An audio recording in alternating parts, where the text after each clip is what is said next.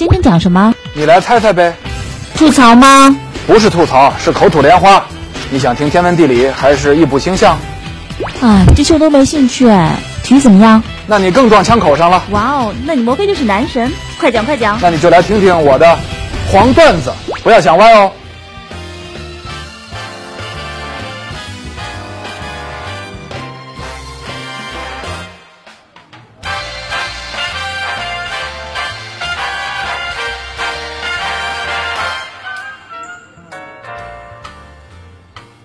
年的夏天的这个休假期啊，是最热闹的是什么呢？就是转会市场，因为球还没踢呢，大家就关注转会呗。特别是一些明星球员的转会，总是闹出很多故事来，是吧？又热闹又曲折啊。转会里边呢有很多的秘密，今天啊，咱们聊聊其中的瞒天过海绝技。说到瞒天过海，你会想到什么呢？呃，假合同啦，阴阳合同啦，比如说。今年国内最著名的就是刘健转会案啊，就是被这样怀疑的。围绕刘健的转会风波呢，呃，这个是在年初开始发端的。到了四月，刘健才终于获得了自由身，加盟了恒大。四月十九号才第一次为恒大上场踢球。到了上个月，中国足协呢做出了决定，处罚了青岛中能队。但这事儿呢，可能还没彻底结束。中能不服啊啊！这起风波是中国足球史上的大事件，为什么说呢？因为它捅破了一层窗户纸，把人人都知道一直存在，而且早就被曝光过，但是呢还都假装看不见的阴阳合同啊，第一次给彻底的摆到了桌面上，暴露出了俱乐部啊长久以来的违规行为，也暴露出了足协的很多弊端。本节目由哈尔滨啤酒首席赞助播出，哈尔滨啤酒，一起 happy。阴阳合同，顾名思义呢，就是两份合同，一份呢公开给别人看的阳合同，哎，包括上交给足协备案；另外一份呢秘密签署的，哎，交易双方之间共同认可有数的，但是呢不能公开阴合同，暗中的，啊，这个合同条款里边呢，哎，具体的内容啊，工资啦、转会费啦，只有球员和两边的俱乐部知道。为什么要有阴阳合同呢？说起来也不复杂，主要是为了逃税和躲避。足协当年发出的限薪令，另外呢，呃，可能跟是否要续约呀等等的有关。有关刘健的阴阳合同，据说是这样的：阳合同呢是二零一三年十二月三十一日到期，啊，阴合同呢是二零一四年一月一日到期。大家想了，这不就差一天吗？哎，实际上呢能差一个赛季。为什么？因为咱们国家的这个赛季啊不是跨年度的，是按年头算的。合同里呢又有这样的条款。如本合同截止日到期时，该赛季的联赛尚未结束，则自动顺延到本赛季结束时。听着拗口吧？哎，你仔细一想，不就是吗？二零一四年一月一号了，你二零一四年这个赛季，你还得自动给我顺延下来呢。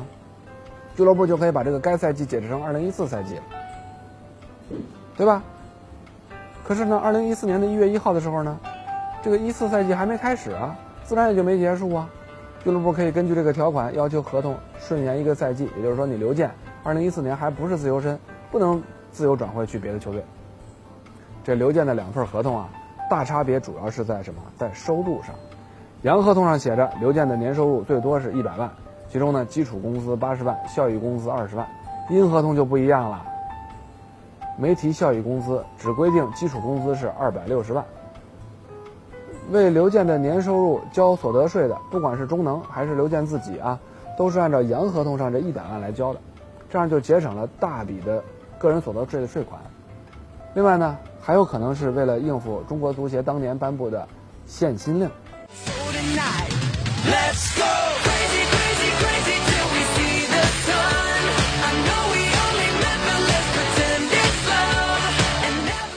哎，说到这个限薪令呢，这又是一笔糊涂账。都已经十多年了，到底到底是不是实施了？到底是不是俱乐部都得执行、都得遵守啊？嗨，也没人说得清楚。当年啊，中国足协啊，后来还有体育总局的领导说啊，社会上对中国足球的评价太太差，成绩太差，可是呢，工资太高。于是呢，足协不止一次出台了限薪令，啊，限制球员的最高收入。第一次是在一九九八年。二零零六年的规定呢是年收入不能超过一百万。刘健的洋合同啊符合这个规定，但古怪的是呢，限薪令啊实际上早在事实上就已经被取消、被作废了，因为太不合理。从出台的那一天起，它就是一纸空文。二零零七年，当时足协副主席谢亚龙就说了，年底可能取消限薪令。这些年啊，足协基本上一直也没有难为过众多实际违反限薪令的俱乐部和球员。按照一位足协官员三年前的说法，足协啊甚至没有执行过这个限薪令。他当时的话是：前几年，中超俱乐部确实讨论过球员限薪的问题，提出过最高年薪收入一百万的想法，但仅限于讨论，最终呢没有落实到足协下发的文件当中。但是呢，中国足协呢一直没有正式宣布废除限薪令。这怎么讲？就有人啊给这门上贴了一封条，没有人说这封条该揭了，于是呢没人敢接，就是这么回事儿。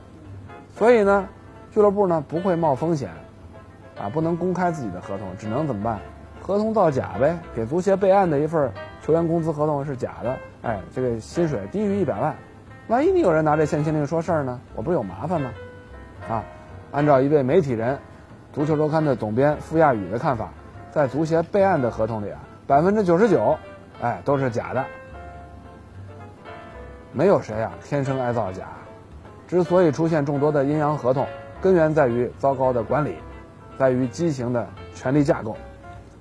俱乐部给球员开多少工资，这两厢情愿的事儿，是吧？双方都愿意，愿打愿挨，你外人管得着吗？他俱乐部也是企业行为。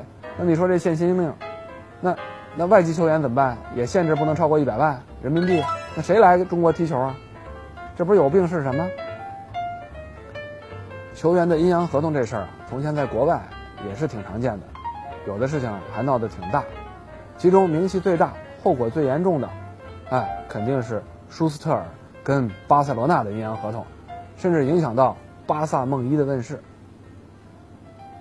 舒斯特尔，德国的天才球星，他加盟巴塞罗那是一九八零年。直接原因呢是他在科隆队啊待不下去了，跟主教练闹翻了，跟当地媒体呢关系也很恶化。而且呢，一九八零年啊他在欧洲杯上表现非常好，帮助西德队拿了冠军，很多球队都想买他。因此呢，他效力的科隆啊也知道，哎，这个人留不住了，咱们在他身上多挣点转会费就得了呗。于是呢。跟纽约宇宙队谈好了，转会费三百二十万马克，在当时啊，这绝对是天价了。但是呢，舒斯特尔私自跟巴塞罗那签了约，科隆的经理塞隆啊，又只好去了巴塞罗那。还好呢，巴塞罗巴塞罗那也同意出价三百二十万马克啊，跟纽约宇宙队出的一样多。舒斯尔呢，不是谦谦君子，不会委曲求全，啊，而且呢，当时他的老婆加比啊。兼任他的经纪人，啊，这个这个加比非常厉害，舒斯尔对他呢又是言听计从。他说了，在贝肯鲍尔、舒马赫等球星和众多球迷那里呢，加比苦口婆心的为我到处游说。一九八四到一九八五赛季，舒舒斯特尔有一次找到了努涅斯，想谈谈奖金的问题，结果呢碰了一鼻子灰，然后他抱怨说这儿简直就是非洲，言外之意呢是说球员啊，这个处境跟奴隶差不多。一九八六年冠军杯决赛，舒斯特尔跟努涅斯啊又爆发了冲突。舒斯特尔在场上表现一般，被当时的主教练维纳布尔斯维纳布尔斯给换下去了。他直接离开球场去了宾馆。最后呢，巴萨是输给了布加勒斯特星队。努涅斯又失望又生气，要求维纳布尔斯啊驱逐舒斯特尔，说啊舒斯特尔绝不能再穿上巴萨的球衣。还好啊，这只是努涅斯的气话。舒斯特尔回到了队中。后来呢，接替维纳布尔斯的是谁啊？阿拉贡内斯。阿拉贡内斯很欣赏舒斯特尔，围绕他布置战术。但是呢，他跟管理层已经有了积怨。后来终于大爆发了。舒斯特尔呢，用法律手段维护自己的权益，控告巴塞罗那不公。双方就财务问题展开了争执。哎，双方这一争执啊，对簿公堂，结果怎么着？露出了马脚。税务部门发现啊。舒斯特尔从巴萨签了一份阴阳合同，一明一暗两份合同。缴税时呢，根据前一份。他们继续进行调查，发现啊，绝大部分巴萨球员都采取了这种逃税做法。于是呢，要求巴萨补交逃避的税款。这下麻烦大了。努涅斯不想出这笔钱，他让球员自己承担。他这下犯了众怒了，引发了球员的强烈不满。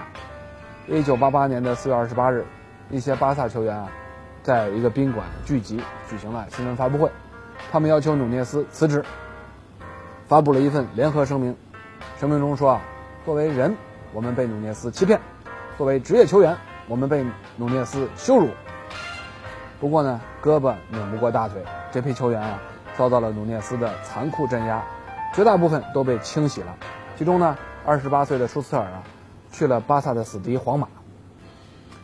这件事情呢，带来了一个意外的后果。就在那个夏天，克鲁伊夫来到巴萨，由于努涅斯的大清洗，给他提供了重建球队的一个极大的便利。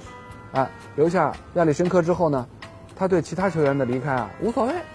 正好按照自己的构想从头来，平地上起高楼，啊，挑选球员重建巴萨，最后呢，打造出了巴萨的梦一队。本节目由哈尔滨啤酒首席赞助播出，哈尔滨啤酒一起 happy。呃，说到这儿呢，除了支付工资的阴阳合同啊，为了避税之外，球员转会时啊，也经常存在一些猫腻，或者真实的转会金额啊不对外公布。去年巴萨买进内马尔，对外宣称的转会费是五千七百一十万欧元，最终呢一千七百万给了桑托斯俱乐部，另外四千万欧元呢以商业机密为由啊没有透露去向。光是这五千七百万已经很神秘了，竟然还有四千万不知道给了谁。很快呢就有巴塞罗那的会员怀疑啊是罗塞尔挪用了，把罗塞尔啊给告上了法庭，因为巴塞罗那是会员制的，是属于每一个巴萨会员的，啊。法庭呢受理了对罗塞尔的指控，结果呢，经过调查之后啊，法官洗清了罗塞尔的罪名，表示在这笔资金的这个运转当中啊，没有发现违规行为。但是媒体啊一直抓住这件事情不放，追踪报道内马尔的转会详情，越来越多的信息被披露，结果呢令人惊讶，比较公认的数字是，为了引进内马尔，巴萨至少投入了九千五百万欧元。这比五千七百万高出太多了。内马尔家族以各种名义拿走了六千一百二十万，其中签字费达到一千万，啊，还有给一个皮包公司的两百万。名义上呢是这个公司啊为巴萨在巴西寻找球星，啊做球探的一个报酬。另外呢，合同中还涉及到内马尔，呃收入的一些离奇条款。我们以前节目里也说过，比如说两百五十万欧元的听话费，这个大概意思就是说呢。只要内马尔服从主教练的安排，愿意踢主教练指派的位置，哪怕是做替补、坐板凳啊，也愿意干，就能拿到这笔二百五十万欧元的听话费。别炸刺儿啊，有奖金。这个九千五百万的数字一披露出来之后啊，巴萨在今年的二月啊，向税务部门补交了一千三百五十万。媒体说啊，这是因为巴萨当时逃税了。在补交税款之后呢，巴萨则说啊。这笔钱是为了规避风险。当时罗塞尔啊已经因为这件事情辞职了。新主席坚持说，我们没有任何违规行为，我们没偷税，一切费用都是公开透明的。哎，这其中的关键在于向内马尔家族支付的四千万到底是如何认定？啊，如果看成是给内马尔支付的工资，那需要缴税。但巴萨呢不这么看，说这是经济往来，而税务部门呢则认为巴萨偷税了。公布了两个数字，一个是九百万，一个是一千一百八十万。目前呢，法院还在审理当中，最后要判定啊，巴萨要不要补这个税。罗塞尔呢，七月在法庭上还坚持说啊，买内马尔啊，巴萨只花了五千七百万欧元，不存在任何违规行为。这事儿说起来呢，其实也不复杂，就是巴萨不顾一切的想得到内马尔，又想尽可能的降低成本，所以呢。用各种名义付钱给内马尔家族，后果呢，可能是啊，有点过界，有点违规，为了避税，吃了官司。在足坛出现瞒天过海的各种合同啊，这里边的原因啊，无非是涉及到巨大的利益，降低成本啊，避税了，省钱了。哎，其实呢，只要有利益的纠纷，就会有人铤而走险，瞒天过海。